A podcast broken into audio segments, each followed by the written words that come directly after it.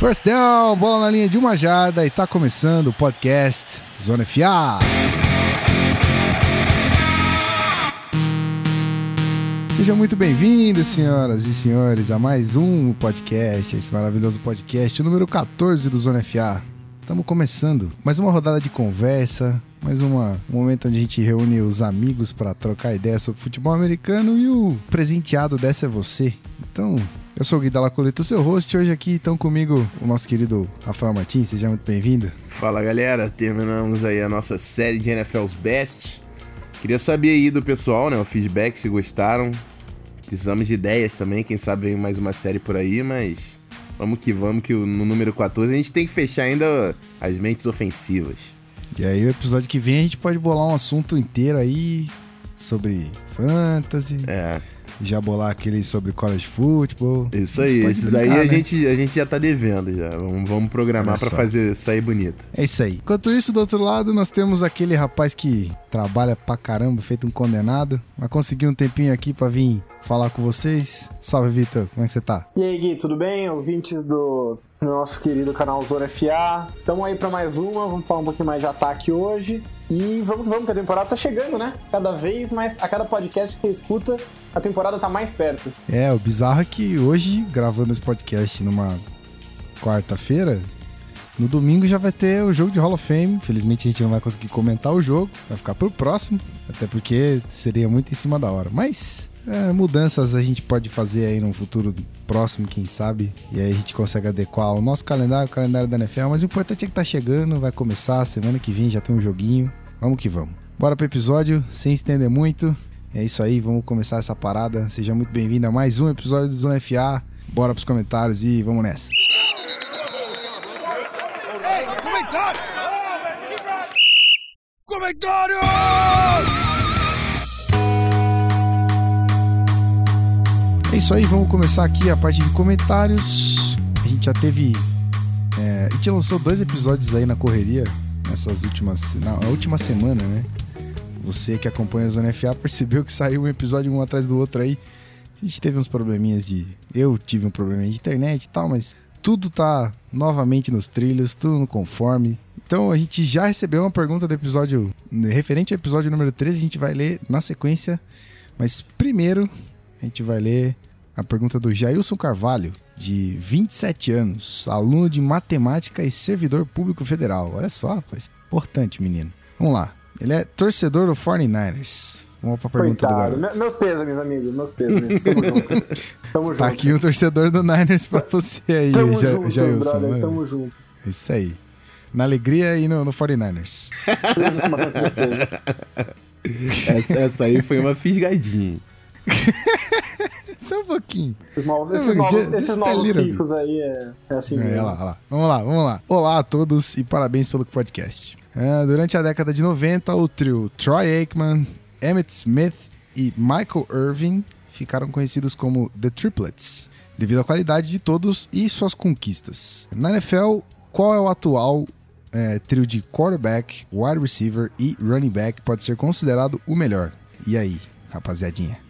Eu acho que pra, é, a resposta mais padrão dessa pergunta seria passando por New England, né? Eles têm um dos três melhores quarterbacks, o melhor tight end, e embora o Julian Edelman não esteja no nível dos outros dois, ele ainda acho que é um, é um baita de um, de um wide receiver, né? Eu acho que talvez, talvez, talvez tenha meu voto pela, pelo poder estelar aí desse trio, e é um trio que já tem uma conquista no currículo. Então, se a gente tá comparando aí com o trio que ganhou três títulos, é bom você ter alguma coisa para mostrar. É, eu, eu gosto bastante de, do Pittsburgh.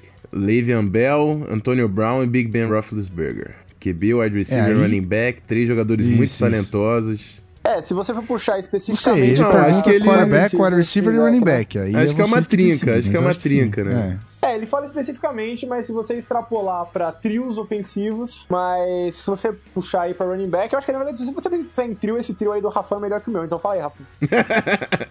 Não, é, realmente, é um, um, É difícil você reunir tanto talento assim junto, né? Pra mim, Le'Veon Bell, melhor running back da liga. O Antonio Brown, melhor wide receiver da liga. E o Big Ben, um dos, um dos melhores quarterbacks, já conseguiu aí dois títulos, então é um trio realmente difícil de se parar, né? Esse trio do Pittsburgh Steelers. O grande azar dos Steelers é que teve alguns problemas defensivos no, nos últimos anos, mas a defesa já foi reforçada e tende a vir muito forte esse ano, então acho que, quem sabe aí em 2016 o Steelers não volta para consagrar esse trio aí de, de vez. É, se você tem no, no running back número 1, um, o wide número 1 um, e um quarterback top 5, você acha que tá nessa...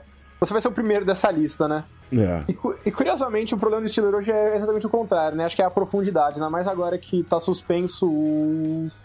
nome do. Martavis Bryant. Bryant. É, tá suspenso. Então eles vão ter, realmente ter que depender muito desse, desse trio aí pra frente. Um outro trio que, assim, não tá no nível desse, mas que também é bom e tá em ascensão até, é o Falcons, né? Tem o Matt Ryan, que é um cara que eu particularmente gosto muito, não teve um grande ano passado, mas eu acho que é um cara muito bom vitimado por um ataque não, que não está à sua altura. O Julius Jones, que se o Anthony Brown é o primeiro, possivelmente ele é o segundo melhor wide receiver da liga. Né? E você tem o Devontae Freeman, que não tá no nível desses caras ainda, mas teve uma temporada excelente no passado. Se não me engano, acho que foi o número 3 ali em jardas, uh, número 2 em touchdowns, alguma coisa assim. Sim, sim. E tem muito potencial aí pra essa, essa, essa galera entrar na disputa em breve do melhor trio da, da liga. Pô, é difícil falar o melhor trio, hein, cara? Não, e aí, não, ó, é vamos Steelers, colocar... É o Steelers, é o Steelers. Pode botar. Então, mas vamos pensar aí, tipo, Matt Jones, Carson Palmer e Fitzgerald. Dá um trio embaçado. Matt Jones não, é o David, David Johnson. Johnson. Desculpe. É, David Johnson, exato. É... Matt Jones é... É do... Matt, Matt Jones, Jones é tá do no... Redskins. Do Redskins, isso, desculpa. É, aí vai depender também, assim como no, no caso do Devontae Freeman, vai depender do... do da evolução da segunda do temporada né? do David Johnson, né? É, Exato. ele foi muito, ele foi uma... muito absurdo num período muito curto de tempo, né? Ele ainda tem que, que provar bastante, mas é um cara com um potencial tremendo. E o Fitzgerald, ele, ele é absurdo, mas ele já tá naquele momento da carreira dele que a técnica tá carregando mais que o físico, né? É, o próprio então... Carlson Palmer, ele teve uma temporada absurda Faz tempo que ele tá na liga, né? É, pra é. mim ele é um cara eterno. Se não for pro Hall of Famer, tem Não, é. Sim, sim. Esse aí é a maior pena dele nunca ter jogado no Vikings, que ele é de Minnesota, o, o Fitzgerald. Ah, sim. É? Porra, ó. Na verdade, Quase. a dupla de wide receivers do Cardinals é de Minnesota. Tanto Fitzgerald quanto Michael Floyd. Os dois são nascidos em Minnesota. E vocês, é aí, com, e vocês aí com o Mike Wallace ano passado? Ano passado, porque agora o Stefan Diggs surgiu, entendeu? O Treadwell vem Rapaz. aí. Então tomem cuidado, tô brincando. Eu tô meio surpreso que você não disparou a sirene do clubismo ainda falando de Bridgewater, Stefan Diggs e. ah, tô me segurando. Tô me segurando. tá tranquilo. Por enquanto ela não, tá mansinha, não, ela tá mansinha. Vamos ser sinceros, não tem, não tem nem como eu falar, não tem. Não tem nem como. Seria forçar não, muito a onda. É. ah, sei lá, né? Você tava me segurando aqui pra não falar de Carlos Hyde, Torrey Smith e Blaine Gabbert. Não, mentira. Eu me segurei pra não chorar. eu me segurei mesmo, foi pra não chorar com esse aí. Né? Ai, caralho. A tá é certo. Triste. Bom, tá aí. Triste a vida. Tá aí você, torcedor do 49ers, que também acompanha o sofrimento do nosso querido torcedor do 49ers aqui, o Victor. Tá aí, Jailson, tá respondido para você. Por enquanto, Pittsburgh tá fazendo essa trinca poderosa aí. Vamos ver, né? Vamos acompanhar essa temporada que já já tá, na, tá começando, pra gente saber se vai mudar alguma coisa ou não. Enquanto isso, vamos para a segunda pergunta, que é sobre o episódio 13, que eu comentei agora há pouco, e ela vem do Augustus Vieira. Vamos lá. Ele não fala de onde ele é, nem fala né, pra que time torce, ou fala? Hum, acho que não. Bom, ele não fala de onde ele é, então, Augustus Vieira, obrigado pelo, pelo e-mail aí. Vamos lá. Uh, amigos, sou um grande fã de vocês, acompanho todos os podcasts e isso me deixou mais apaixonado por futebol americano. Mas segue abaixo a minha pergunta. Como foi falado no, no, último episódio, o 13, muitas posições estão perdendo sua função exclusiva. Os jogadores híbridos é, surgiram e agora são conhecidos assim. Inclusive, ele bota entre parênteses aqui: Pedro e Vitor dando show de comentários. Então, tá aí, Vitão. Show de comentários. Eu, eu vou guardar esse aí, porque acho que é a primeira vez que alguém me elogia num, num e-mail que mandam pra gente. Boa, guarda, guarda com carinho, guarda com carinho. Vitor Camargo, the best color commentator in the world. a Vikings fan of all time. Saturday nights on aí. NBC. Oh. Minha garganta até arranhou depois oh. dessa. Para.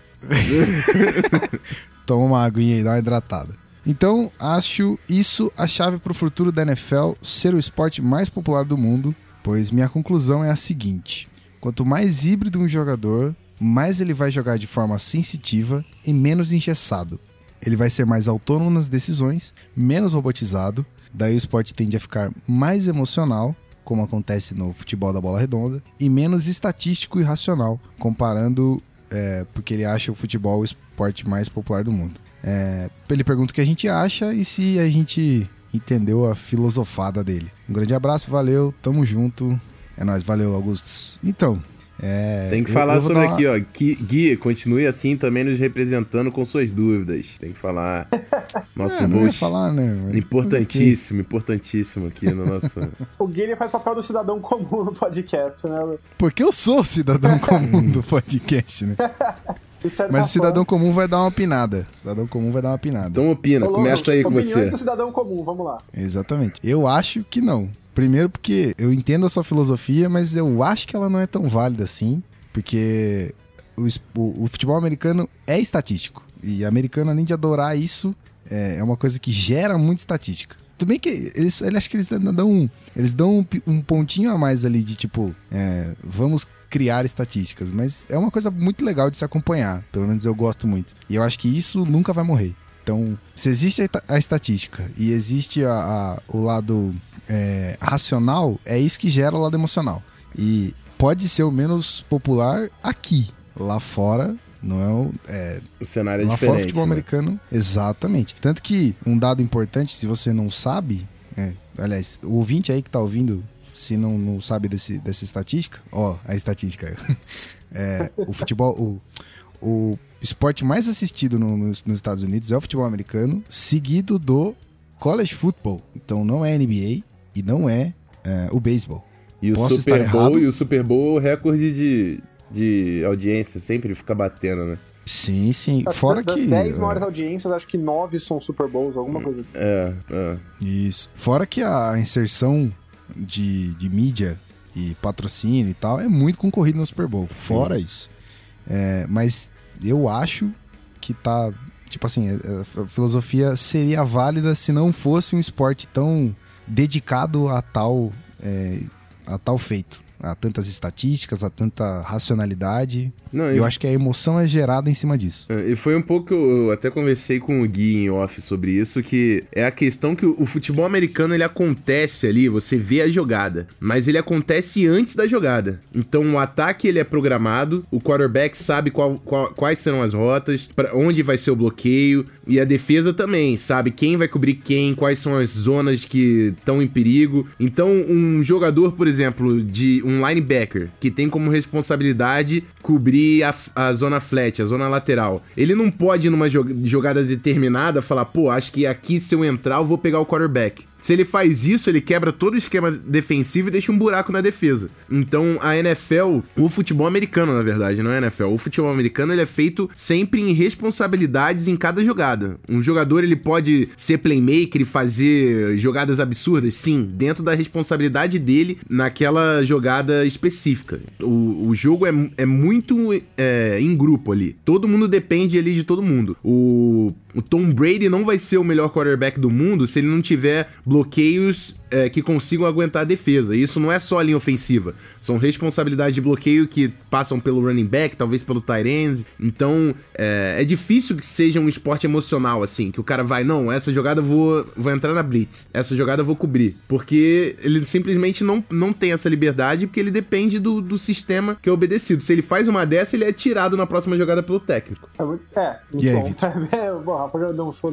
Que mais eu posso falar depois disso, né? Qualquer esporte pelo menos, bom, esportes americanos, né? Eu não vou falar dos esportes que eu não conheço, mas o mais importante, mais do que a capacidade física, mais do que o tamanho, é o QI do jogador, né? Pode ter todas as capacidades físicas do mundo, ser capaz de lançar uma bola bem. Se você não tem inteligência para ler a jogada, reagir à jogada em tempo real, dentro do desenho, né? Como o Rafão falou, você não vai pra frente mesmo, não adianta pode ser o cara tecnicamente mais perfeito do mundo, mas você não vai pra frente. Então eu acho que, no fundo, é esse, essa questão de ensinar os jogadores a reagirem Isso sempre aconteceu, porque você tem que pensar muito rápido na NFL. Seja no bloqueio, seja no ataque, seja na defesa. É, o jogo acontece uma velocidade muito rápida e você tem que pensar nesse, nessa velocidade. E quando você tá pensando no meio de uma jogada, você não pensa, você reage. É quase como um instinto. Então, isso sempre fez parte do futebol americano. Eu acho que você tendo mais jogadores híbridos, você simplesmente começa a, os caras começam a pensar diferente, começam a reagir diferente. Você começa a ter jogador de linha com cacuete de secundária, e isso permite a você algumas variações diferentes. Mas eu não acho que isso torne o jogo mais instintivo, é simplesmente um tipo diferente de instinto em relação a como ele foi pensado inicialmente. Mas daqui a pouco isso vai se isso vai se ajustando. Daqui a pouco os times começam a esquematizar mais seus ataques para conter esse tipo de defensor e por aí vai. A liga é muito competitiva para os times não explorarem todas as vantagens competitivas que eles puderem. É, eu não vejo, como você diz aí, o jogo ficando mais ou menos uma coisa ou outra. É uma forma diferente de fazer as mesmas coisas. E as pessoas vão adaptar e vão surgir novas inovações, novas vantagens e por aí vai. Eu acho que parte disso, inclusive, é o que faz o futebol americano tão interessante. Ele une o lado tático, né, o lado estratégico, com essa reação, esse pensamento em alta velocidade, que todos os esportes têm, na verdade. É, para fechar, eu ia falar basicamente isso, que é tipo, a diferença do futebol da bola redonda pra NFL, por exemplo, é que você passa 45 minutos de um dos tempos, é, às vezes só gerando expectativa. Você tá com o tempo todo preso, você não consegue talvez analisar tecnicamente uma formação, alguma coisa assim, porque ele não é feito para isso. E talvez a emoção seja gerada por essa expectativa. Agora, da NFL, você tem. A, eu, eu acredito, e, e, a minha emoção é gerada da, do tipo de jogada após o snap. Mas eu tenho certeza que pro Rafão e pro Vitor que entendem muito mais do que eu, já começa muito antes. Que é ali, antes do snap, quando, é, por exemplo, se identifica uma jogada que é mais familiar pra pessoa, tipo o Rafael ou o Vitor, que conseguem saber o que tá acontecendo, tipo, pô, essa aqui caraca, essa jogada, se acontecer essa formação, vai, vai acontecer tal bloqueio, corrida tal por ali, tal, tal. Tipo, isso aí vai gerar. Isso já gera emoção. Pré-snap já gera uma emoção, não da expectativa é, daquele, daquele acontecimento que ainda não rolou, tipo um gol, um passe e tal. Mas é daquela coisa de tipo, a estratégia e aquele jogo, como o Rafão sempre fala, brinca, né, das trincheiras, é, tipo, é sempre emocionante você é, acompanhar o esforço de um, de um running back, a inteligência de um quarterback, a agilidade de um wide receiver, ou da própria defesa, tipo, a inteligência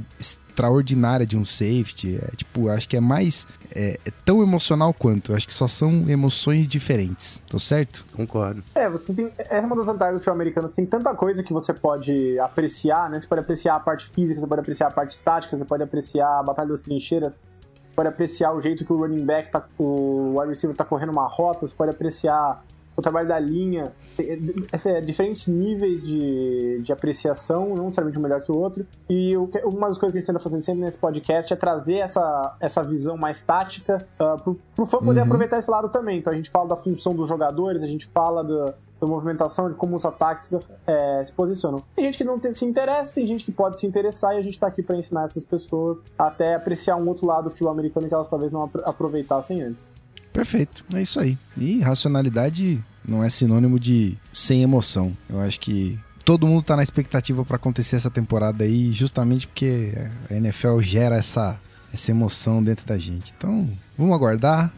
Pergunta mais do que respondida. Vamos ficar aí ansiosos para acontecer logo os joguinhos que a gente sempre gosta de ver. E, aproveitando o ensejo, é, fica aqui o nosso agradecimento para as pessoas que fizeram as avaliações lá no iTunes. Dessa vez, é, um grande abraço a Marcos1980, G Queiroz 7 e HS Melo. Ó, três avaliações desde o último episódio, então muito obrigado a vocês. É, esse papel de fazer essa avaliação é importantíssimo. E a gente tá até bolando, conversando em off aqui com o Rafa, a gente tá bolando umas ideias aí. Se a gente chegar a um certo número de, de curtidas, a gente pode pensar numa coisinha aí pra, pra galera, um brindezinho. Vamos ver, vamos ver o que dá. Tem muita ideia borbulhando aqui na cabeça. Além do, do Patreon que tá para sair, tem muita coisa para acontecer aqui. Então, muito obrigado mais uma vez a essas pessoas que fizeram o review lá no iTunes, 5 estrelas, valeu. Então, bora pro episódio, a discussão hoje tá sensacional. Simbora.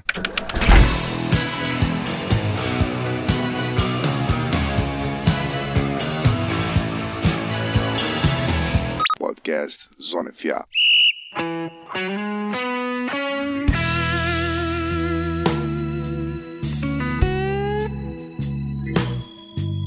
Estamos de volta, é isso aí, vamos falar. Vamos continuar a nossa, o nosso último tema dessa vez para que a gente vem passando de episódio para episódio, né? Então a gente vai fechar hoje as melhores mentes ofensivas, a segunda parte, falar de coordenadores e depois o terceiro tema, você já deve ter lido aí na na capa do episódio, no post, mas tudo bem, tudo bem. A gente, a gente finge que você não leu e faz o um mistério, então fica aí até o final do episódio para você saber o que a gente vai falar. Vamos lá, vamos falar dos coordenadores então? O que a gente tem para falar desse cara aqui que já fui convencido a não ter mais raiva dele, que é o nosso querido Daryl Bevel. E aí? A gente tem que fazer um processo gente... de terapia com o, com o Gui antes dele falar esse nome. é, já, já, fui, já fui educado, já fui, já fui amansado aqui, já sei que a culpa não é dele. É, e, e, e o, o Darrell Bivell, ele é um, um, cara que. Ele sabe muito bem mexer as peças que ele tem na, nas mãos, né? A gente falou um pouco sobre ele, acho que foi no episódio 2, né? Sobre é, coordenadores que poderiam assumir o cargo de head coach. E a gente falou Exatamente. sobre o nome dele. Que ele é um cara que ele sabe adaptar o esquema. Tem alguns técnicos, eles passam pelo problema que eles têm incrustado ali na mente deles um, a, o sistema X. Vamos dizer que um técnico gosta de jogar na defesa 3-4. Mas aí ele chega num time que não tem um elenco para jogar 3-4. Às vezes ele tem uns, uns defensive ends que são muito mais é, propícios a, ser, a jogar na 4-3. Então ele tenta forçar o esquema dele num elenco que não encaixa. E isso passa um pouco também pela aquela análise, análise que o Pedro tá fazendo lá no Medium. O encaixe do elenco com o sistema que é utilizado no futebol americano. E o Darrell Bivell é um cara que ele sabe muito bem adaptar o, o, o, ataque dele. O Seattle Seahawks era muito dependente do jogo corrido com Marshall Lynch e agora a gente vê um, Seattle, um Seahawks que é muito mais focado no jogo aéreo. A temporada que o Russell Wilson teve, que o Doug Baldwin teve, não à toa agora o Doug Baldwin tá rico. Ele pode mandar um pouco do dinheiro dele para mim agora, não sei. Mas enfim. Ou pro Zona FA, é, é pode investimento, ele pode né? Patreon, ele pode assinar o nosso Patreon. É, então. E, e essa flexibilidade do Bivel é o que mais me, me enche os olhos com, com esse treinador.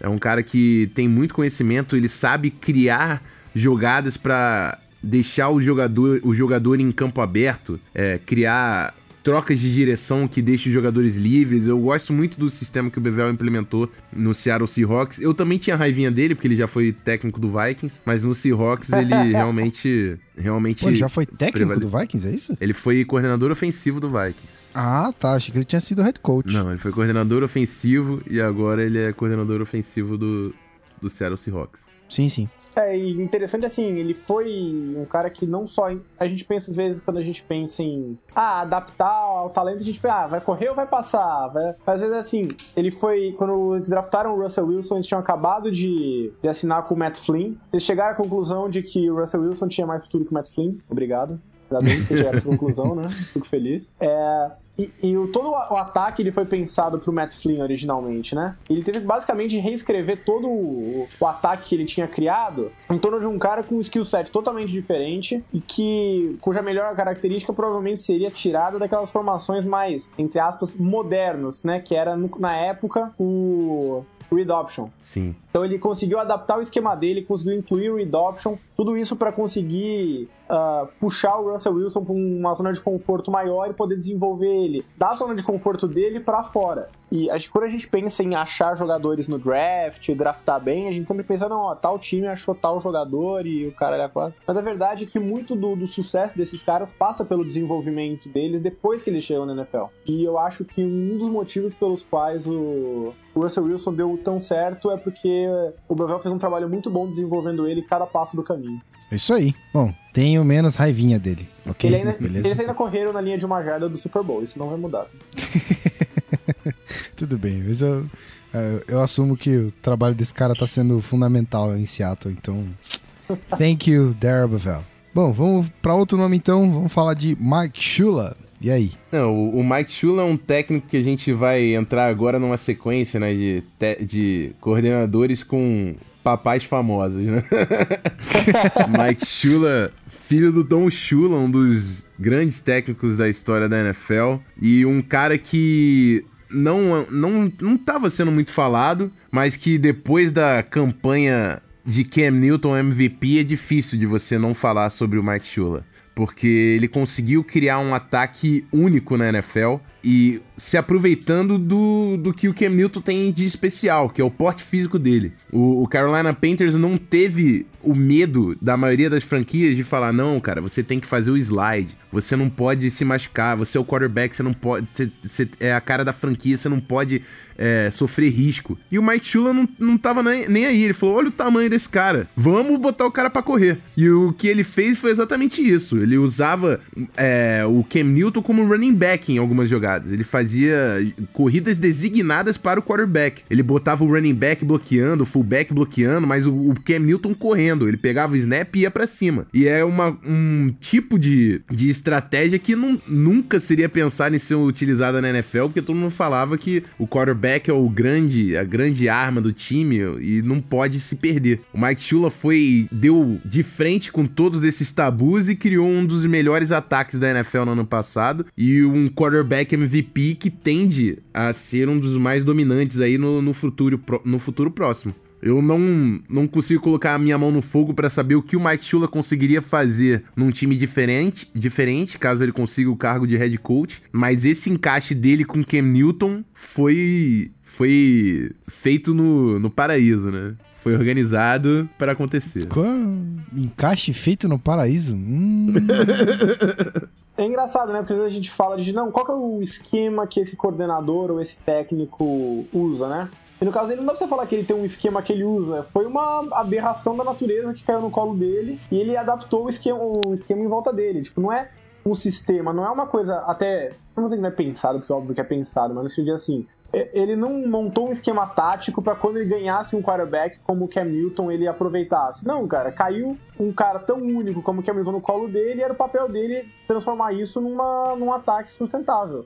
E foi o que ele fez. E uma coisa interessante também, que eu não sei se o mérito é dele ou se é do Ron Rivera, mas o, o Panthers era um dos times mais conservadores da liga, né? Isso eu acho que passa muito do, do, do Ron Rivera. E eles eram ruins? E eles decidiram que eles iam ser o time mais agressivo da liga. Especialmente em situações de conversões curtas. Pô, eles têm um, praticamente um running back que é um defensive end, que também é um quarterback. Tipo, o cara é uma, uma quimera, basicamente, né? O cara é mais forte do que todo mundo, mais rápido que todo mundo se jogando na velocidade que ele consegue, ele gera mais força que todo mundo. Pô, quem consegue parar esse, esse cara em jogadas curtas? Ninguém. Então vamos desenhar um ataque baseado nessas jogadas curtas, nessas conversões curtas, justamente para você tirar o máximo do, do, do Cam Newton? Vamos. O que, que acontece? Os caras agora, para você parar o ataque do, do Panthers, muitas vezes você não, você não pode é, parar três descidas e esperar o punch. Você tem que parar quatro descidas. muitas vezes eles vão tentar a quarta descida, eles jogam para encurtar as descidas e jogam para converter as descidas curtas. É assim que eles funcionam e é assim que eles acabaram de dominar a liga um ano inteiro. Também que o Pepe não tá aqui pra fazer um comentário sobre o Super Bowl, mas foi uma temporada fantástica que passa muito por esse esquema tão único deles que tira o máximo do jogador tão único, por sua vez, que é o Cam Newton. Mas será que esse jogador tão único, algum outro técnico também não deslancharia com esse cara na mão assim? Ah, não, não sei, sei, cara.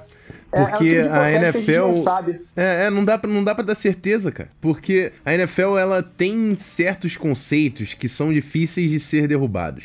Por mais uhum. inovador que o cara seja. Por exemplo, o Chip Kelly. Ele é um cara que ele tem um modelo que todo mundo fala, cara, isso não vai dar certo na NFL. Ele consegue é, fazer algumas jogadas, mas até hoje todo mundo olha estranho para ele, porque o modelo de jogo dele é, é, totalmente diferente da NFL. Então, até ele ganhar um título, ele provar que aquilo dá certo, ele vai ser outcast. Ele vai ser um cara meio que excluído ali. Tipo, pô, esse doidão tá querendo inovar e tá, só tá fazendo merda. Na NFL é assim, se tu tá inovando e não ganhou título, tão merda. E aí, mas agora que o Mike Shula fez o Cam Newton MVP, ele é um gênio. É isso. Pode crer. Porque é um, é um esporte muito tradicional, cara. Vem de muito tempo lá atrás. Então é difícil de você quebrar. Você não vai tirar o mérito dele também, né? Não, lógico que não. Lógico que não, mas. Enfim, é, tem alguns tabus ali que são difíceis de se derrubar. Eu acho que não dá para saber, porque a gente nunca viu um jogador tão único quanto o Cam Newton e a gente nunca viu um, um ataque tão único, tão diferente de todo o resto como é esse. Então, é uma situação extrema demais para você tentar colocar em outro contexto. Não dá para saber para que lado ela vai cair, sabe? Uhum. Uhum. Eu não quis tirar o mérito do, do Mike Shula, não. Foi só uma questão para, né, acalorar esse podcast. Tá faltando, tá faltando, polêmica, é isso que você tá querendo dizer. Tá, cara, tá faltando agressividade aqui. Não, mas já é porque isso, isso é porque a gente é só amor, né? Esse podcast aqui é só Só alegrias. É o podcast Bom. da, da, da amizade. É o podcast do, do Patati Patatá. Precisa de uma Só que não. que, né? nem a deles. Obrigado. Meu Deus. Bom, vamos continuar com os, os filhos de pa... os filhos de papai. vamos falar de Kyle Shanahan. Kyle Shanahan que... Se, se o Shula é um cara que... Não vou dizer nem que saiu da sombra do pai, porque eu acho que é meio impossível você sair da sombra de alguém como ah, o Don Shula, mas assim, ele foi um cara que construiu sua própria identidade, seu próprio ataque, e embora ele sempre vá ser o filho do Don Shula, ele é um cara que tem algo no nome dele, vamos dizer assim, nem que seja uma coisa que não dure, não sei, não, não temos como saber. E eu acho que o Shanahan é, o- é um cara que ele ainda vive mais na sombra do pai, no sentido de que o esquema que ele usa ainda é mais parecido com o do pai, o jeito de jogar ainda é mais parecido com o do pai. A gente até falou isso aqui no podcast de semana passada. Mentira, isso não foi no podcast da semana passada. Eu falei isso no podcast do 10 Jardas que eu gravei segunda-feira. Maluco. É, a gente falou sobre o Falcons e a gente falou sobre como um dos grandes trunfos né, do Mike Shanahan é que ele tinha ataques que, baseados no jogo terrestre que eram famosos por transformar jogadores anônimos, mais desconhecidos, em estrelas da noite pro dia, né? O mais famoso exemplo sendo o Terrell Davis, mas mesmo recentemente você consegue achar outros casos, como uh, Alfred Morris, por exemplo. E foi exatamente, se você for pensar, o que aconteceu ano passado no Falcons com o Devontae Freeman. Era um cara desconhecido, um segundo anista de pouco hype, que de repente começou a produzir feito louco, foi pro Pro Bowl, tudo, e um encaixe perfeito nesse esquema que é famoso por fazer justamente isso. Então, ele é um cara que, não vou dizer que ele tá continuando o legado do pai, mas ainda é um cara que você vê que ele bebe muito na fonte tática do pai, na árvore de técnico do pai. É, ele tá continuando o legado do pai. Não tem Tá bom, ele tá problema falar o isso. ele, ele usa um modelo muito parecido, né? Então. E se dá certo, não tem também porque não, não continuar, né? Nada. não- ele não, não se mexe em time que tá ganhando, né? Essa, o- né, esse ditado. Então, o pai dele ganhou o Super Bowl com esse modelo. Quem sabe ele também não consegue fazer o mesmo um dia. Eu falei certo, porque eu tô, tô aqui na cabeça que eu chamei o Mark Shanahan, e na real é o Kyle Shanahan, né? Ih, o Kyle Shanahan é o filho. Mas é Kyle Shanahan. É, o Kyle Shanahan é o Bom, filho. então, se eu falei errado lá, ouvinte do Zona FA, me desculpa, eu tô maluco. É, o Kyle Shanahan é quem a gente tá falando que é o atual é, Offensive Coordinator do Falcons. Isso. Não o Mike Shanahan, que é o pai dele, né? Falei bosta aqui. Então, se, se eu falei que era o Mike Shanahan, O- sorry, estamos falando do Kyle Shanahan. O Shanahan Sr. tá com emprego ou ele tá desempregado? Acho que ele tá desempregado. E agora? Inclusive, ele chegou a ser cotado no 49ers é, no começo do ano, antes deles fecharem com o Chip Kelly. Deixa eu conferir aqui. É, Embora tá ele, provavelmente vá. Yep. embora ele provavelmente É, ele prefira parou- o termo sabático. É, O último cargo dele foi no Redskins em 2013. Redskins. Quem que era o coordenador ofensivo? Kyle. Quem Kyle ofensivo? Ah, é? Nepotismo. É, então. Eu não posso falar nada, porque no meu time, o o filho do Mike Zimmer é técnico de linebackers e o filho do Norv Turner, que é o coordenador ofensivo, é o treinador de quarterback. Então, Mas não é que nem o. a família não é tá que lá. nem o Rex, o Rex Ryan que puxou o irmão pra ser um- uma posição lá, um técnico que não é nem técnico, que é uma maluquice lá. É. né? Não, pelo menos os caras estão lá de positional coach, não é tão ruim. Então. Se der certo, né, como você mesmo disse, É. o que importa na E NFL é dar foi certo. o- Se dá certo, você é um gênio. O, o filho. O filho do Norv foi o cara que, que draf- draftou o Stephon Diggs, então não tenho tanta raiva dele. Uh, A gene... não é nem... Stefan Diggs que. Isso não é nem coaching tree, né? Isso é genetic tree já. É. Bom, então vamos passar para outro nome aqui. Nosso último nome da noite. Barra dia, vulgo, sei lá. Não sei que você tá ouvindo. Né? Tá aí, podcast atemporal, já falamos disso. Mas vamos lá. Josh McDaniels. É, esse aí é um cara que talvez o Pedro que não, não goste tanto, né? Como assim o cara draftou Tim Tebow? O cara foi responsável diretamente pela era Tim Tebow no Broncos. Como não gostar de uma pessoa assim? É, Pô. não, é, Deus tá tiba, certo. cara. Isso foi um ponto, um ponto positivo, talvez o único. não, ele, ele, ele foi. O problema é o seguinte: o McDaniels ele é um baita de um coordenador ofensivo, mas ele foi muito cedo se tornar head coach do Denver Broncos. E a gente já falou na- lá naquele segundo episódio que ser. Na verdade, a gente já falou em alguns programas, né? Que ser head coach é muito diferente de ser um coordenador ofensivo. Ele é um grande coordenador ofensivo que agora, até mais experiente, está com- voltando a ser cotado como um possível head coach. Mas no Patriots, ele voltou pro Patriots e voltou a construir ataques dominantes. É incrível como o Patriots acha ele consegue achar jogadores inusitados do nada e são cruciais para ele. Foi assim com o Shane Vereen.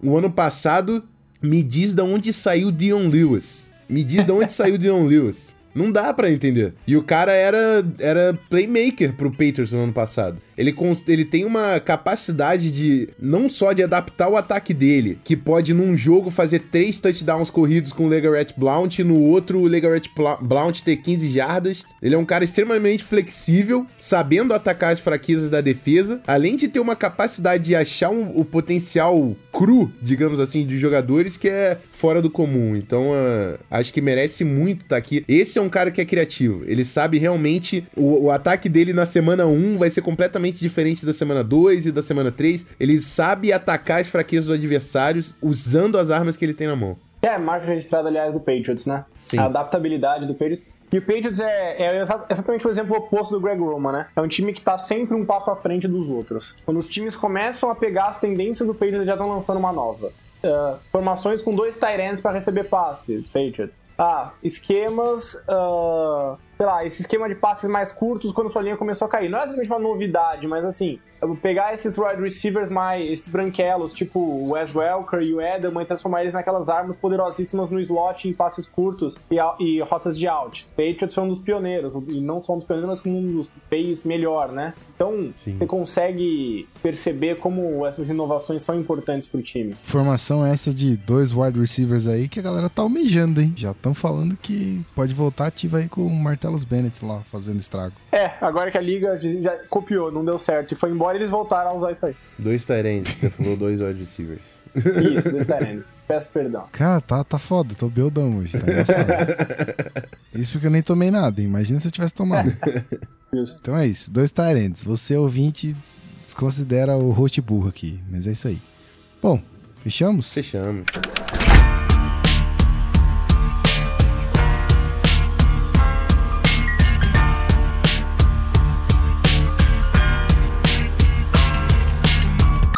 Podcast Zona FA.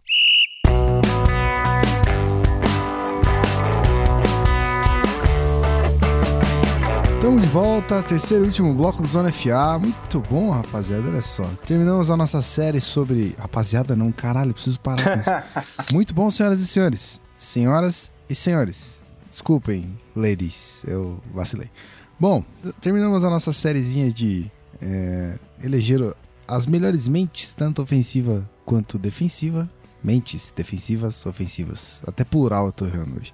Mas é, talvez na, no episódio que vem a gente faça um episódio sobre um assunto só. Não sabemos ainda. A gente descobre na semana que vem. Essa semana a gente vai falar sobre player stock.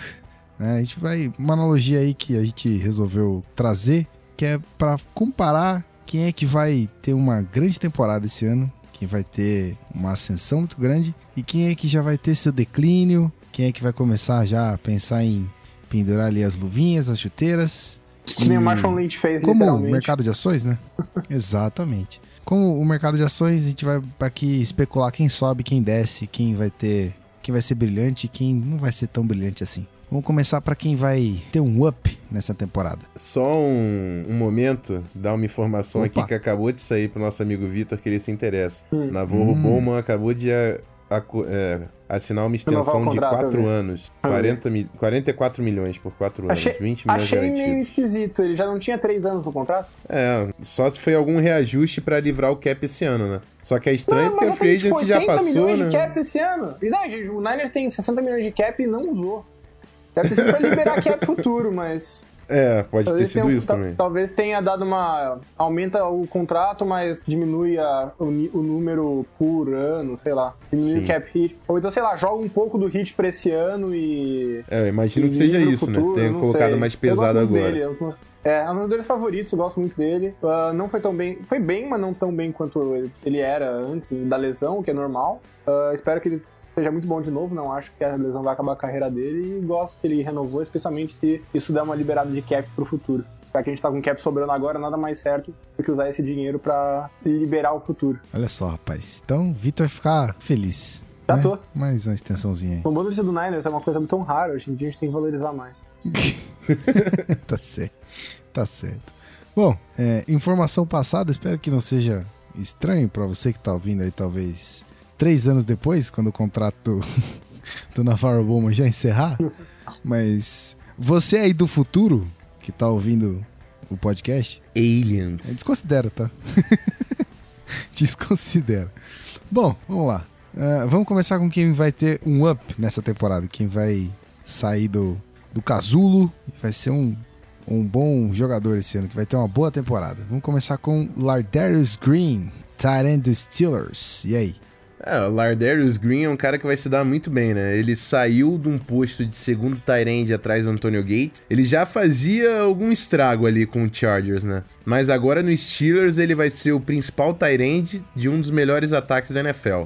Que ainda perdeu uma grande arma no Martavis Bryant então eu me atrevo a projetar que depois do Antonio Brown, talvez o Lardarius, o Lardarius Green seja a arma mais perigosa do Steelers no jogo aéreo. E é um cara que é muito grande em tamanho, sabe bloquear. Vai, eu tô muito curioso para saber o impacto que o, que o Green vai ter nesse ataque dos Steelers. É, o Green é o tipo de jogador que às vezes parece que ele tem mais físico, né, mais capacidade atlética do que ele joga. Ele sempre foi um cara que meio que tava ameaçando explodir, ameaçando estourar Aí tinha uns jogos muito bons e aí sumia de novo. E, e aí, jogar atrás do Antônio, Antônio Gates com certeza não ajudou nesse sentido. E é o que você falou, agora ele vai jogar Sim. com um dos melhores ataques da liga, com os melhores quarterbacks da liga, e num ataque que pra mim talvez até seja mais importante, um ataque que acabou de perder a sua segunda opção, né, de passe. Então aumenta as chances aí do, do Green ser uma opção importante no jogo aéreo logo de cara. Então, se algum Isso. dia o Green vai realizar o seu enorme potencial e finalmente ser o jogador que a gente sonha que ele possa ser, desde que ele apareceu uns anos atrás, eu acho que é, agora é a hora, esse é o ano, agora vai. ele fechou Hashtag com o Steelers esse ano. Hashtag, Hashtag empolgou, empolgou. demorando.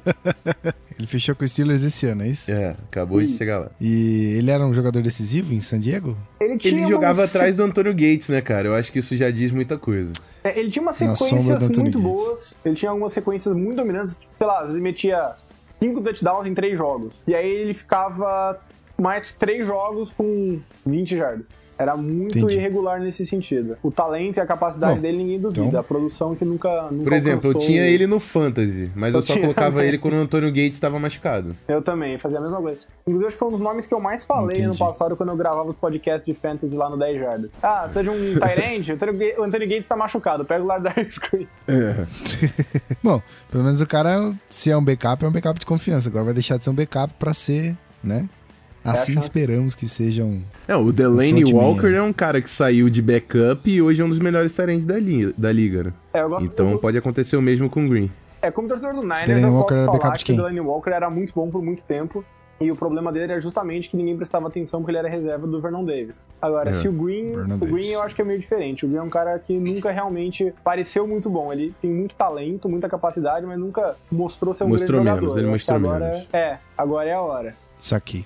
Bom, então a gente falou do Chargers, que Lardarius Green tava lá. E o que dizer de Travis Benjamin, wide receiver? E aí? Cara, esse é um jogador que eu acompanho há muito tempo, porque ele jogava na Universidade de Miami, que é a universidade que eu torço, né, NCAA. Ele sempre foi um jogador muito explosivo, retornava chute. E na NFL, eu imaginei que ele não fosse brilhar, porque ele é um cara muito baixo, muito, tinha pouco físico. Mas no ano passado ele explodiu com o Browns com Josh McCown de quarterback. Agora ele chega né? no Chargers com Philip Rivers, que é um dos melhores quarterbacks da liga, sem precisar ser o go-to guy do Rivers, porque tem o Keenan Allen lá. Ele vai ser o cara que vai aproveitar o espaço que o Keenan Allen vai deixar. E o cara é muito veloz, o que vai sobrar de, de passe longo pro Travis Benjamin nesse ataque. Então também tenho boas expectativas aí pro, pro wide receiver que veio do Browns. E o ataque do Chargers pode ser mais explosivo do que nunca agora com a adição do Benjamin. O engraçado do Travis Benjamin é que é um cara que eu colocaria ao contrário, eu colocaria trending down. É, o Travis Benjamin é um cara, como você disse, muito veloz, muito explosivo, mas ele é um cara que não corre boas rotas e não tem boas mãos. Ele sempre foi um cara que teve um índice de recepções muito medíocre, dos piores da liga. E ano passado, se ele teve uma, uma produção mais chamativa que as pessoas, pô, finalmente ele tá produzindo. O principal motivo, quando você olha as estatísticas, é que a catch rate dele, que é o aproveitar bolas lançadas, as bolas que ele recebe em relação às bolas que são lançadas para ele, teve um salto muito grande e muito insustentável. E foi isso que gerou uma, uma anomalia no ano passado em relação ao que ele tem sido durante é, toda a sua carreira. Então, para mim, ele é fruto apenas de uma anomalia estatística de um ano, que a amostra da NFL é muito pequena, né? Um ano, 16 jogos. Então é muito normal você ter anos com essas anomalias estatísticas. Para mim, o Travis Benjamin ano passado foi uma anomalia estatística e eu duvido muito que esse parâmetro extremamente fora de linha com o resto da carreira dele vá se repetir. É, mas é um, o catch rate dele subiu num volume muito alto também, né? No Chargers ele não vai precisar ser o que ele era no Browns. No então, Browns era com ponto. ele o Browns era um com ele e outro sem ele. Então, o Chargers, ele... ele vive sem o Benjamin. Mas mesmo nos outros anos da carreira Benjamin dele. Benjamin entra um para agregar. Teve... Ah, mas foi o papel dele nos últimos nos outros anos da carreira dele e também nunca, nunca teve esses números tão bons assim nesses parâmetros. Eu acho que o maior argumento a favor dele seria essa troca de quarterback do Philip Rivers, mas eu vejo o Benjamin como um cara que estava no lugar certo na hora certa, deu um pouco de sorte e ganhou um contratão por isso. Não vejo ele reproduzindo os fatores que levaram ele a ter uma ótima temporada do ano passado. Eu acho que ele é um cara que Bom, vai então, se fosse bolsa de valores, aí o, um a gente ia ter que ver no final da temporada quem é que ia perder o dinheiro. É, um de nós vai ficar rico. Exatamente. Um de nós vai ficar rico, eu não sei quem é. Exatamente. Eu, eu, tô, eu tô vendendo as minhas ações do, Travis Benjamin. Quer? Quer comprar as ações do Travis Benjamin? Compra aí, Rafão. Ué, compra se aí. tiver desvalorizado, a gente faz negócio, pô. Não, pelo contrário. Tá valorizada depois de um bom ano, mas não tá no auge porque não é um grande grande jogador com grande história. É, eu, eu, eu, eu gosto, eu gosto de buy low, gosto de comprar pequeno. Se fosse do, no início de 2015. É, agora, agora em 2016 é fácil, Rafa. É, é. Bom, vou fazer uma ponte mágica aqui, vocês vão ver que. Cara, seu host é inteligente demais. Ó, falamos de. É, falamos de Lardarius Green, que era do Chargers. E aí eu puxei o Chargers. Agora a gente vai falar de um dos, de um dos times que teve o, um dos maiores quarterbacks da história. Um dos, um dos. Que foi porque o Chargers perdeu a chance de draftar esse cara. E se você ouviu o podcast do Zona FA, não vou lembrar qual agora, mas se você tá ouvindo a gente, a gente já contou essa história aqui. Então, vamos falar do Colts. Menino Andrew Luck falei Colts porque, né? Peyton Manning, tal, Chargers, Ryan Leaf, tudo e vale mais. citar né? que Beleza, o, o, o, Chargers sempre foi o grande nêmesis da vida do Peyton Manning, né? Especialmente quando ele estava em Indianápolis. É o time que todo ano tava lá ganhando do Colts nos playoffs. Era impressionante. O Chargers podia estar tá uma draga, o Colts podia estar tá fantástico, mas entrava ano, saia ano lá, tava o Colts derrubando o, perdendo pro Chargers nos playoffs. Freguês. Famoso é, freguês. Eu não queria falar, mas é isso aí. o episódio foi o número 4. Olha só. Quem quiser ouvir a história, tá lá. Isso aí. Vai lá ouvir sobre Ryan Leaf e outros outros frem, frem, frem, frem da temporada. Vamos falar de Andrew Luck, vai. Esse cara tem que esse cara tem que sair desse casulo, brother. Tem que tem que brilhar esse maluco. É, é, é, o Andrew Luck é difícil, né, cara? E, e, essa aí era uma ação que, para comprar, era complicada, porque o Andrew Luck sofreu a lesão, ele tá de volta esse ano, mas o Indianapolis Colts, mesmo com a adição do center que eu gosto muito, de Alabama, é, é Ryan Kelly? Ryan Acho Kelly. que é Ryan Kelly. O center de Alabama, eu gosto muito dele, era um dos, dos, jogadores de linha ofensiva que eu mais gostava, e eu acho que ele vai ajudar muito a estabilizar essa linha do Colts, mas ainda é uma linha ofensiva fraca. E o Andrew Luck, as armas dele também, o Philip Dorsett e o T.Y. Hilton, muitos jogadores rápidos. Eu sinto um, a falta de um alvo grande ali pro, pro Indianapolis Colts. O jogo corrido é difícil de se estabelecer lá.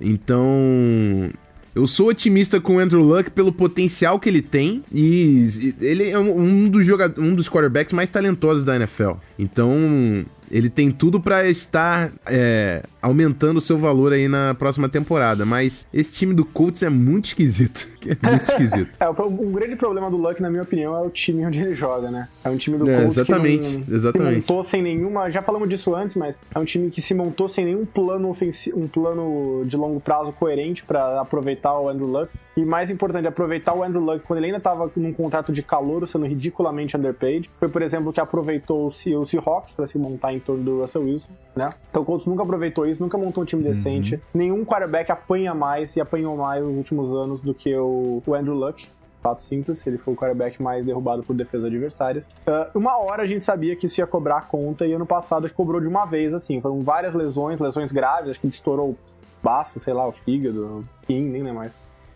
Era rim. Então, é. É. Ki, rim, isso. Lacerated. Kidney, né? Kidney. É. É. rim, isso. Então, assim, foi uma situação. Ele ficou uma situação muito ruim ao longo da carreira e ano passado foi. quando- ah, muitas vezes o time conseguia, com um pouco de sorte, um pouco da competência dele, escapar dessa situação ruim que tava. Até que chegou ano, ano passado e deu tudo errado de uma vez, né? Lesões, ineficiência, o time foi uma draga. Então, eu, eu não sei se existe um grande quarterback está sendo mais atrasado pelo seu time na liga recentemente do que o Andrew Luck. Então, ah, eu também tenho otimismo de que ele vai, vai ser melhor que ano passado. É difícil, deu muita coisa errada ano passado. Difícil imaginar um cara tão bom quanto ele sendo tão ruim por dois anos seguidos. Mas é um pouco do otimismo por ele passa do seu otimismo com o resto do time do Colts. Eu não tenho tanto otimismo nessa frente. Mas aí vocês acham que. A gente tá falando daquela que vai dar um up. Vocês esperam que o Andrew Luck dê um up na carreira, dê um up nesse ano e jogue muito bem? Ou vocês acreditam que ele vá ter essa, esse boom aí? É, eu acho que ele vai melhorar Cara, ele- esse ano em relação ao ano passado, mas ah, É. eu acho que não vai, ainda não, esse, essa melhora dele ainda não vai fazer jus ao quão bom ele é como jogador por causa da situação horrível do time dele. Concordo 100%. Ele vai melhorar Entendi. até porque ele perdeu grande parte da última temporada, né? Então, se ele ficar saudável, É, ele já jogar melhorou. mais? É só jogar mais. Uhum. Bom, então falando do Colts, ah, o Colts perdeu um cara que é o André Johnson, que foi pro Titans. E é do Titans que a gente vai falar. Caraca, que isso? Menino de la Não, Coleta moleque- tá on fire. Hoje eu tô on fire. É uma segue melhor que a outra, eu tô impressionado. Você viu? Hoje eu tô fazendo o telefone sem fio aqui, tá, tá brincadeira. Vamos falar de Doral Green Beckham. Doyle Não é o Greenback. do Beckham Jr. Um É. do Rafão, pelo que eu entendi. Não, ele, ele é um, um jogador que ele tem um potencial absurdo, tremendo. Ele podia ter sido o primeiro wide receiver a ter saído no ano passado. Só que ele tem diversos problemas extracampo, personalidade, enfim. Ele, se ele fosse um baita profissional, ele seria um dos melhores wide receivers da liga. Mas ele é aquele cara que tem todo o talento do mundo, mas falta um pouco do caráter. Mas o que acontece? O Green Beckham tá numa situação muito boa. O Marcos Mariota, pra mim, é uma estrela esperando a, a acontecer, assim. É um, um quarterback que eu confio demais que vai ser, se não elite, muito próximo de elite na NFL. O ataque do Titans agora vai desenvolver com a saída do Wisenhunt e o Dorian Green Beckham, pra mim, tem tudo pra ser o principal alvo do, do Mariota nesse ataque.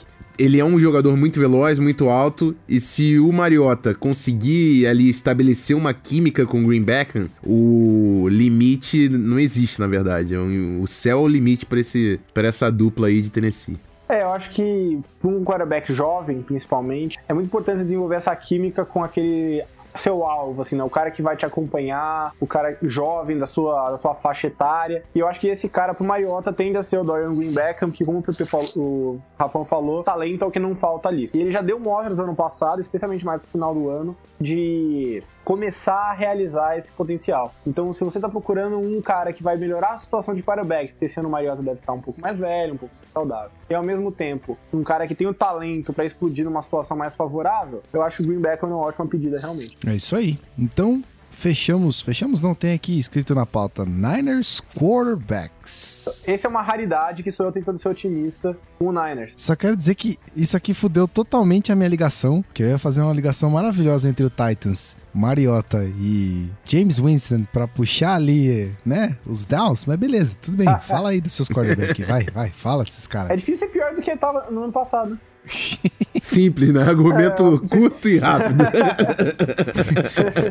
Ou seja, vai ser melhor. É, lembra que tudo aquilo que eu falei sobre o, o Greg Roman ter estagnado no tempo e travado a evolução do time com ele? Então, isso foi uma coisa que atrapalhou muito o Niners, porque o Niners não, não se desenvolveu nesse meio tempo. É o oposto do que eu falei quando eu falei sobre a evolução do, do Russell Wilson. O Niners não conseguiu evoluir os jogadores que tinha. Porque, em parte, porque não tinha um bom coordenador ofensivo e não tinha uma mente ofensiva capaz de ajudar esses jogadores. Agora, eles têm uma das melhores mentes ofensivas da liga. O Chip Kelly pode ter virado meio que uma piada por causa da sua atuação como general manager do. do quando ele foi general manager, né? Como técnico ele era bom. Mas a gente tem que lembrar que ele ganhou 20 jogos em dois anos, tanto playoffs uma vez, ganhou a divisão e ganhou 10 jogos duas vezes, com quarterbacks como Mark Sanchez, eh, Nick Foles, Michael Vick e Matt, Brad, eh, Matt Barkley. Então, assim, ele, tem ele é especialista em transformar ah, a, a vida e a carreira de quarterbacks. Então, se existe um cara que é capaz de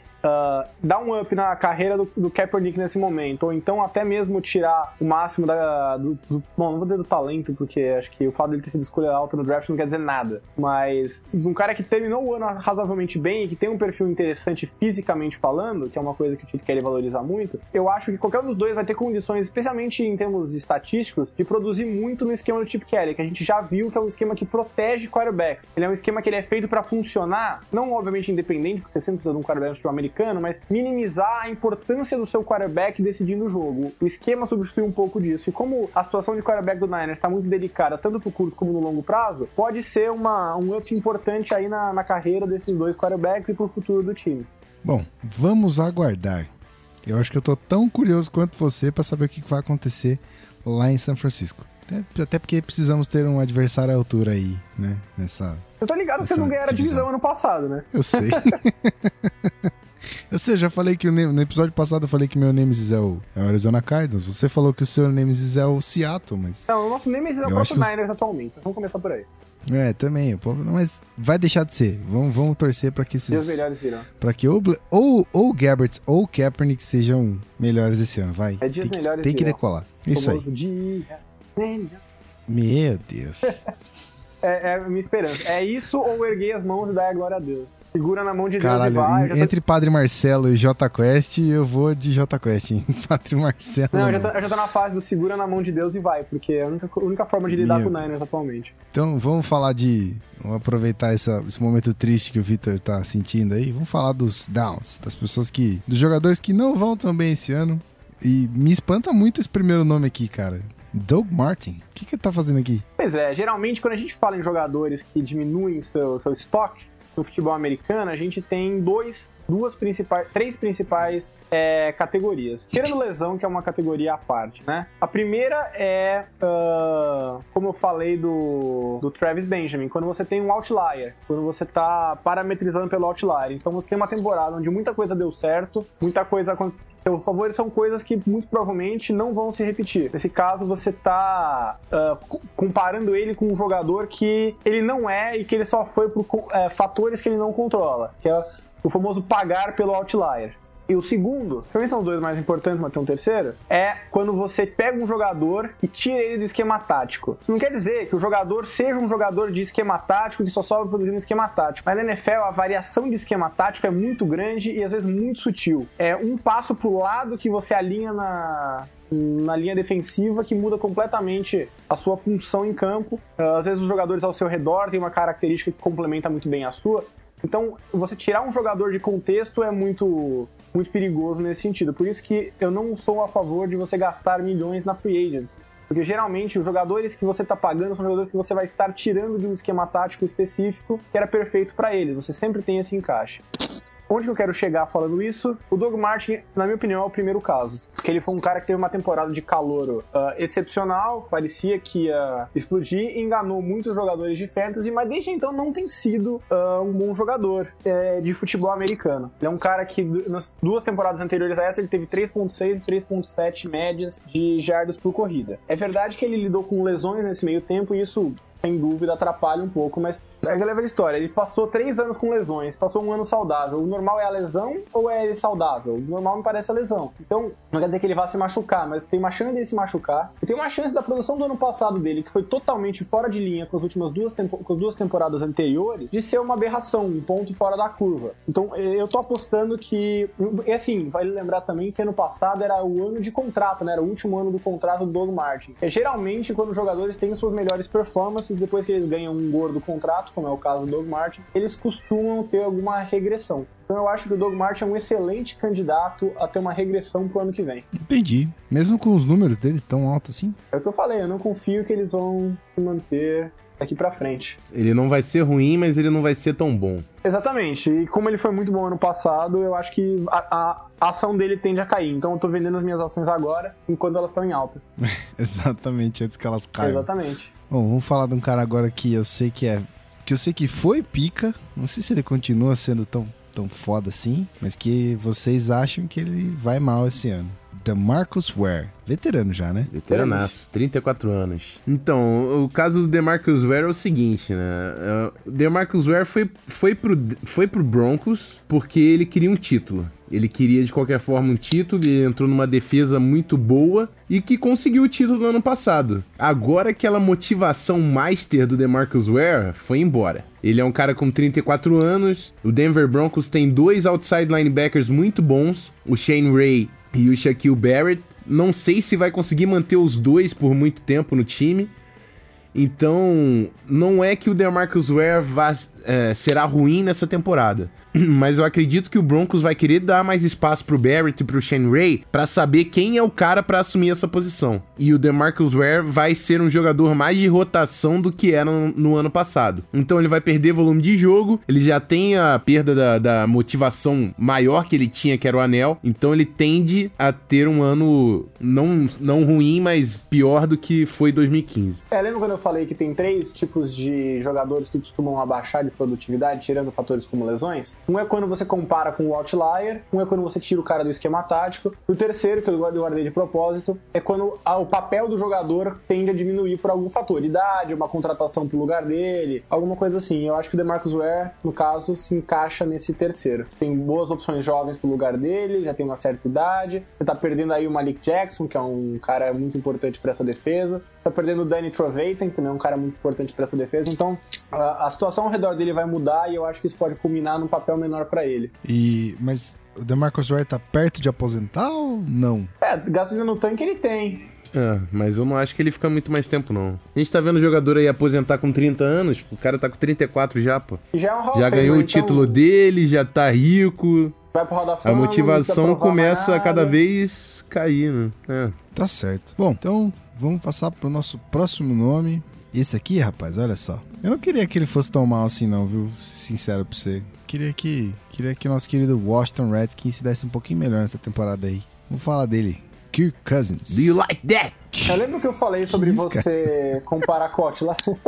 é loucura do podcast. Lembra que eu falei sobre comparar com o Aquele cara que tem aquela sequência de, sei lá, cinco jogos fantástica, que faz os números parecerem fantásticos, mas no fundo não é uma coisa sustentável que ele vai reproduzir, eu acho que é perfeitamente o caso do Kirk Cousins, que foi, se eu não me engano, o quarterback com a pior média de interceptação da história da NFL até ano passado. E de repente ele passou uma sequência de oito jogos, que vale citar, foi contra um calendário muito fácil, na qual ele teve uma das melhores da história da NFL dos melhores aproveitamentos e interceptação da história da NFL. Então, obviamente, os jogadores melhoram, né? O jogador jovem é normal que ele tenha uma melhora ao longo do tempo, mas uma mudança tão brusca e tão uh, do nada, assim, não foi um ponto tão arbitrário da temporada, não teve nada para explicar isso, uh, me faz crer que essa explosão dele no passado não é o tipo de coisa que você pode se manter. Ela foi um ponto realmente fora da curva. Não que ele não possa ter melhorado, mas ele não vai repetir aqueles últimos oito jogos que ele fez ano passado.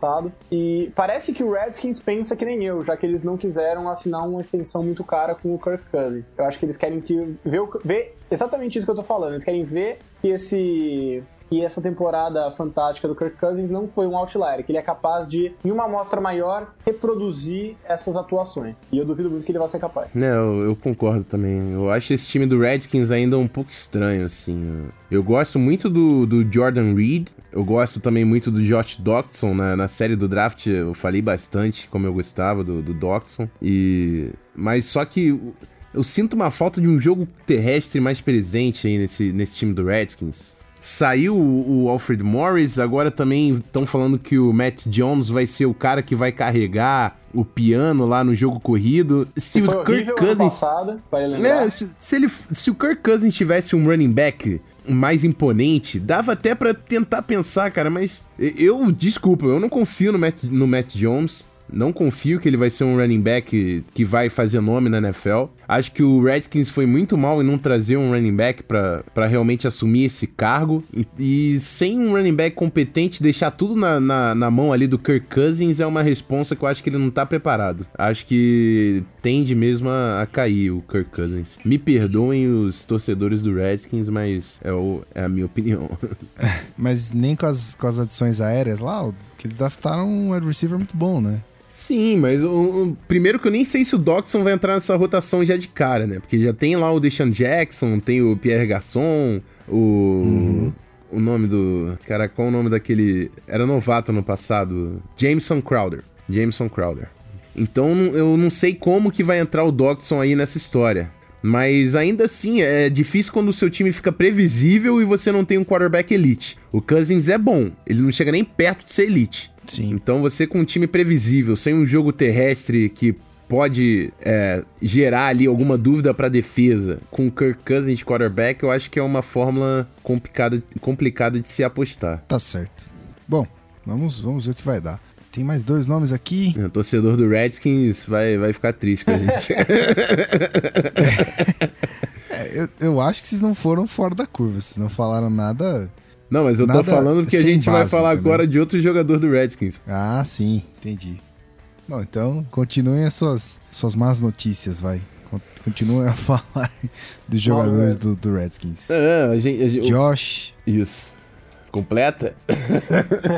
Não, eu achei que você ia falar alguma coisa. Você ia dizer que a gente não tá falando mal do Redskins. A gente não tá falando mal do Redskins. Não, eles, Tá os torcedores não gostam de ouvir as pessoas falando mal dos jogadores do time, é normal. Se você falar mal do Harrison Smith, eu vou ficar triste, é normal. Não Ah, vou ficar não, puto, vou tentar entender. é diferente. Eu vou, eu vou tentar entender o seu lado, sua perspectiva, mas não vou gostar. E eu vou E o Josh Norman é um cara que teve uma grande temporada no ano passado e até e foi uma contratação cara e até por isso o torcedor do Redskins talvez não goste de ouvir isso. Mas eu acho que o Josh Norman foi muito bem na temporada passada por causa do sistema do Ron Rivera, que é um sistema que não é muito. Não vou falar ultrapassado, mas o Ron Rivera é o único cara que tá conseguindo carregar essa cobertura em zona tão, tão pura assim na, na NFL. E o Josh Norman é um cara que é absurdo em cover 2. Só que cover 2 eu nunca jogaria numa defesa cover 2. Nunca montaria um time com uma defesa cover 2. E o, o Redskins, se exigir mais do que isso do Josh Norman, vai se decepcionar. Eu não acho que ele é um cara que é aquele shutdown corner. Você coloca ele na individual com o melhor wide receiver adversário e ele toma conta. Não é.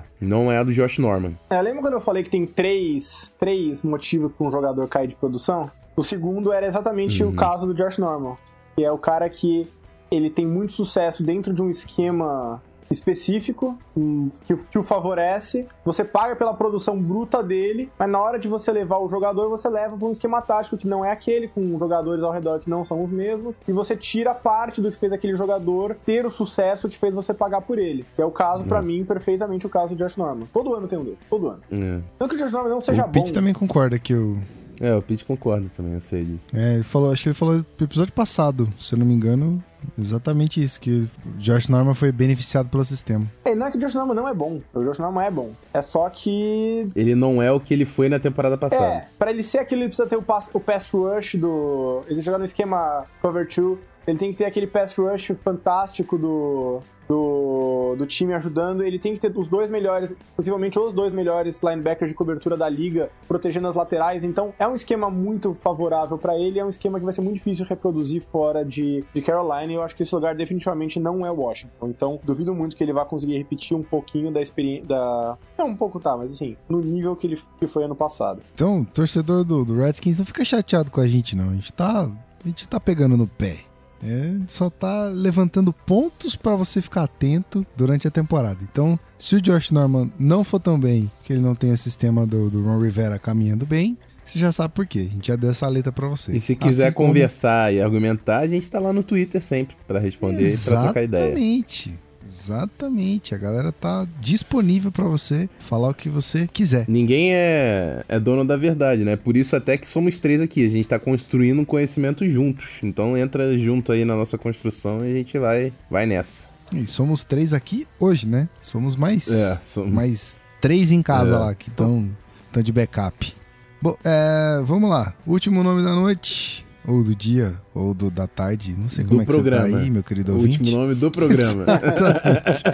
Último nome do episódio: Janoris Jenkins. Esse é um cara que eu acho overrated mesmo. Mas é, bem simples. Simples assim. E, Não, então, e assim, a grana que ele recebeu é absurda, né? É aquela velha história, ele é um cara que não é um, um franchise player que é pago como um franchise player. E no caso dele, eu acho que também tem um pouco essa questão aí que eu já tinha citado sobre o Josh Norman, que é ele jogou num esquema muito favorável. Ele jogou num, uma das melhores linhas defensivas da liga, uma linha defensiva que é excelente, pressionando o quarterback, forçando arremessos rápidos. Então, naturalmente, o tempo que você tem pra cometer um erro é menor. Se você não tem pass rush, você precisa manter a marcação por 6 segundos, sei lá, 4, 5 segundos, 6 segundos. Se você tem um excelente pass rush, uma excelente linha defensiva, você precisa manter a marcação por 2, 3 segundos. Isso, te- obviamente, te esconde muito das suas limitações. E o Janoris Jenkins é um cara que chama um pouco a atenção por causa das interceptações dos retornos, mas é porque ele é um cara que arrisca muito, ele é um gambler. É alguém que vai pular na linha de passe, tentar se antecipar, e quando isso der errado, ele vai ser queimado e vai ser... ah, vai parecer muito mal. E é muito mais difícil você queimar um cornerback quando você só tem 3 segundos pra lançar e tá lançando em movimento pra fugir de um sec. Agora, se você não vai ter isso,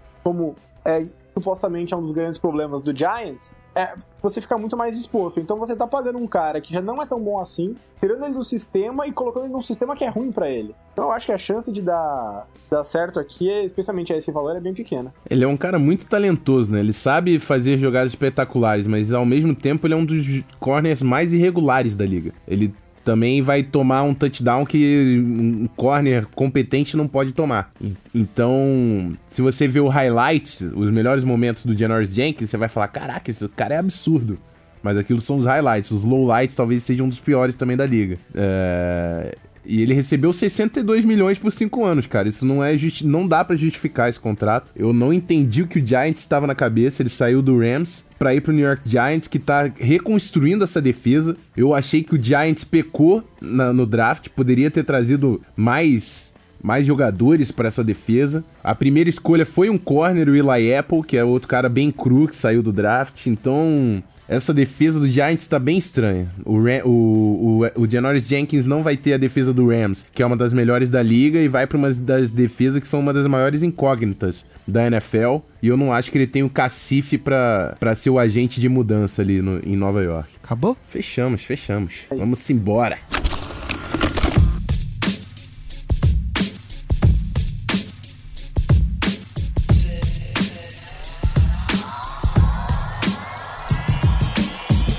Muito bem, senhoras e senhores, muito bem. Encerrando aqui mais um podcast Zona FA. Mais um episódio. Mais uma vez uma discussão sensacional com esses caras aqui. Rafão, Vitor. Hoje, muito bom o podcast, hein, galera? A gente tá, como sempre, a gente se diverte fazendo isso aqui. Então hoje a gente falou. Terminamos nossa série de falar das mentes por trás do- dos, dos times, né? Coordenadores e head coaches. Falamos de coordenadores, hoje mentes ofensivas. Fechamos a parte 2 desse, desse tema. Falamos do mercado de ações ali dos jogadores. Quem é que. Quem é que você pode apostar uma grana? Quem é que você não pode apostar uma grana? Ou ou quem é que você pode esperar muita coisa e quem não. Então, fizemos boas projeções aí de quem vai se dar bem, quem vai se dar mal. E respondemos boas perguntas também hoje dos nossos ouvintes. Muito legal. Inclusive, fica aqui o convite para você, ouvinte, que tá aí nesse momento. Eu não sei o que você tá fazendo agora. Se você quiser parar cinco minutos do seu dia, escrever uma perguntinha pra gente, manda lá, manda lá que a gente responde com o maior prazer. Por falar em prazer, foi um prazer tê-los aqui, meu- meus amigos. Hum, Muito obrigado pela presença de Pedro, é, Pedro Pinto, ó. Tô invocando o PP aqui, rapaz. O PP nem tá aqui. Pepe, que eu eu escolho joguei- você. É, então, eu A joguei muito Pokémon, Pokémon GO, Go, já tá. hoje, então. Exatamente. Pô, tirei o, o PP da Pokébola aqui e tô jogando ele aqui. É um prazer estar com vocês. Rafael Martins, Vitor Camargo. Muito obrigado. Rafão, aquele tchauzinho maroto. Sempre um prazer, sempre um prazer. Um ótimo episódio. E aguardem que o episódio de Fantasy de College vai sair muito em breve, muito em breve. Prometemos. Não esqueçam de nos avaliar no iTunes. É o mais importante. Se eu, pedi- se eu pudesse pedir uma coisa para os nossos ouvintes, era dar uma chegada lá no iTunes, dar cinco estrelas e um comentário pra gente. A gente dá a moral, fala o nome da galera aqui e vocês ajudam pra caramba o nosso podcast a alcançar mais ouvintes, espalhar a palavra do- da NFL aí pelo nosso Brasil Guaranil. Show de bola? Show de bola. Então é nóis. E aí, Vitão? É, reforçando aí o que o, que o Rafão falou, né? Dá uma avaliada no podcast, escrever um comentário, dá custa 20 minutos pra vocês, mas pra gente tem uma, um grande impacto. até pra gente poder continuar trazendo esse conteúdo diferente, qualidade para vocês, esse apoio é muito importante. Então, vá cinco minutinhos, dá um like, dá, uma, dá um cinco estrelas pra gente, escreve um comentário, segue o nosso feed e voltamos semana que vem com mais. É... Lembrando, se você está escutando isso, quando você estiver escutando isso, o americano já vai oficialmente ter voltado, toda pré-temporada, mas vai ter voltado e cada vez mais vamos ter assunto para falar. Então, para ajudar a gente aí, cinco estrelas, um comentário, custa muito pouco do seu tempo, beleza? Valeu, valeu Gui, valeu pessoal e até a próxima. Nós. Ó, voltou e a expectativa tá alta. Então todo mundo tá muito querendo futebol americano, cara. Então, se voltou, voltou pros nossos corações e vai só fazer a gente ter mais conteúdo ainda para gerar para você aí do outro lado que tá ouvindo a gente, tá aí religiosamente todo, toda semana reservando suas entre uma hora e meia, duas horas para ouvir a gente aqui. Então, muito obrigado você ouvinte. É, o convite, o convite do The Fraternity, como que chama lá o brother do, do The Fraternity? Ah, o André Bassi. The Fraternity. Já topou. Então, vai rolar. Exatamente. André Bassi já, já topou o nosso convite aqui para participar do Zona FA, então aguardem. E histórias de fantasy também. Aguardem que isso aí vai ser, vai ser comédia. Prometo que eu tento trazer todo mundo aqui. A gente organiza um, um jeito de levantar a mãozinha para falar, para ser engraçado e todo mundo tá aqui para contar suas histórias. Mais uma vez, você ouvinte, muito obrigado. Não esquece de ouvir de seguir a gente no Twitter, para quem não segue, para quem conheceu a gente em, em, outro lugar que não seja o Twitter ou Facebook. Então segue a gente lá canalzonafa no Twitter e é, facebook.com barra canal Zona Futebol Americano. E você que é, gosta de ler algumas matérias bacanas, vai lá, cola no nosso Medium, que é medium.com barra canal Zona FA Lê lá o que o Rafão e o Pete tá escrevendo. O Loguinho Vitor também escrevem umas coisas bem bacanas lá. Então, muito obrigado a você, ouvinte, que tá aí até agora. É, agradeço pela paciência, pela cordialidade ao esperar os episódios que não saem ou os que saem atrasado. Se bem que não saiu nenhum até hoje, né? Saiu atrasado. Não deixou de sair. Então, agradeço pela cordialidade de esperar esse, esse episódio sair. Fica aqui o meu grande abraço para você. Até semana que vem. Valeu!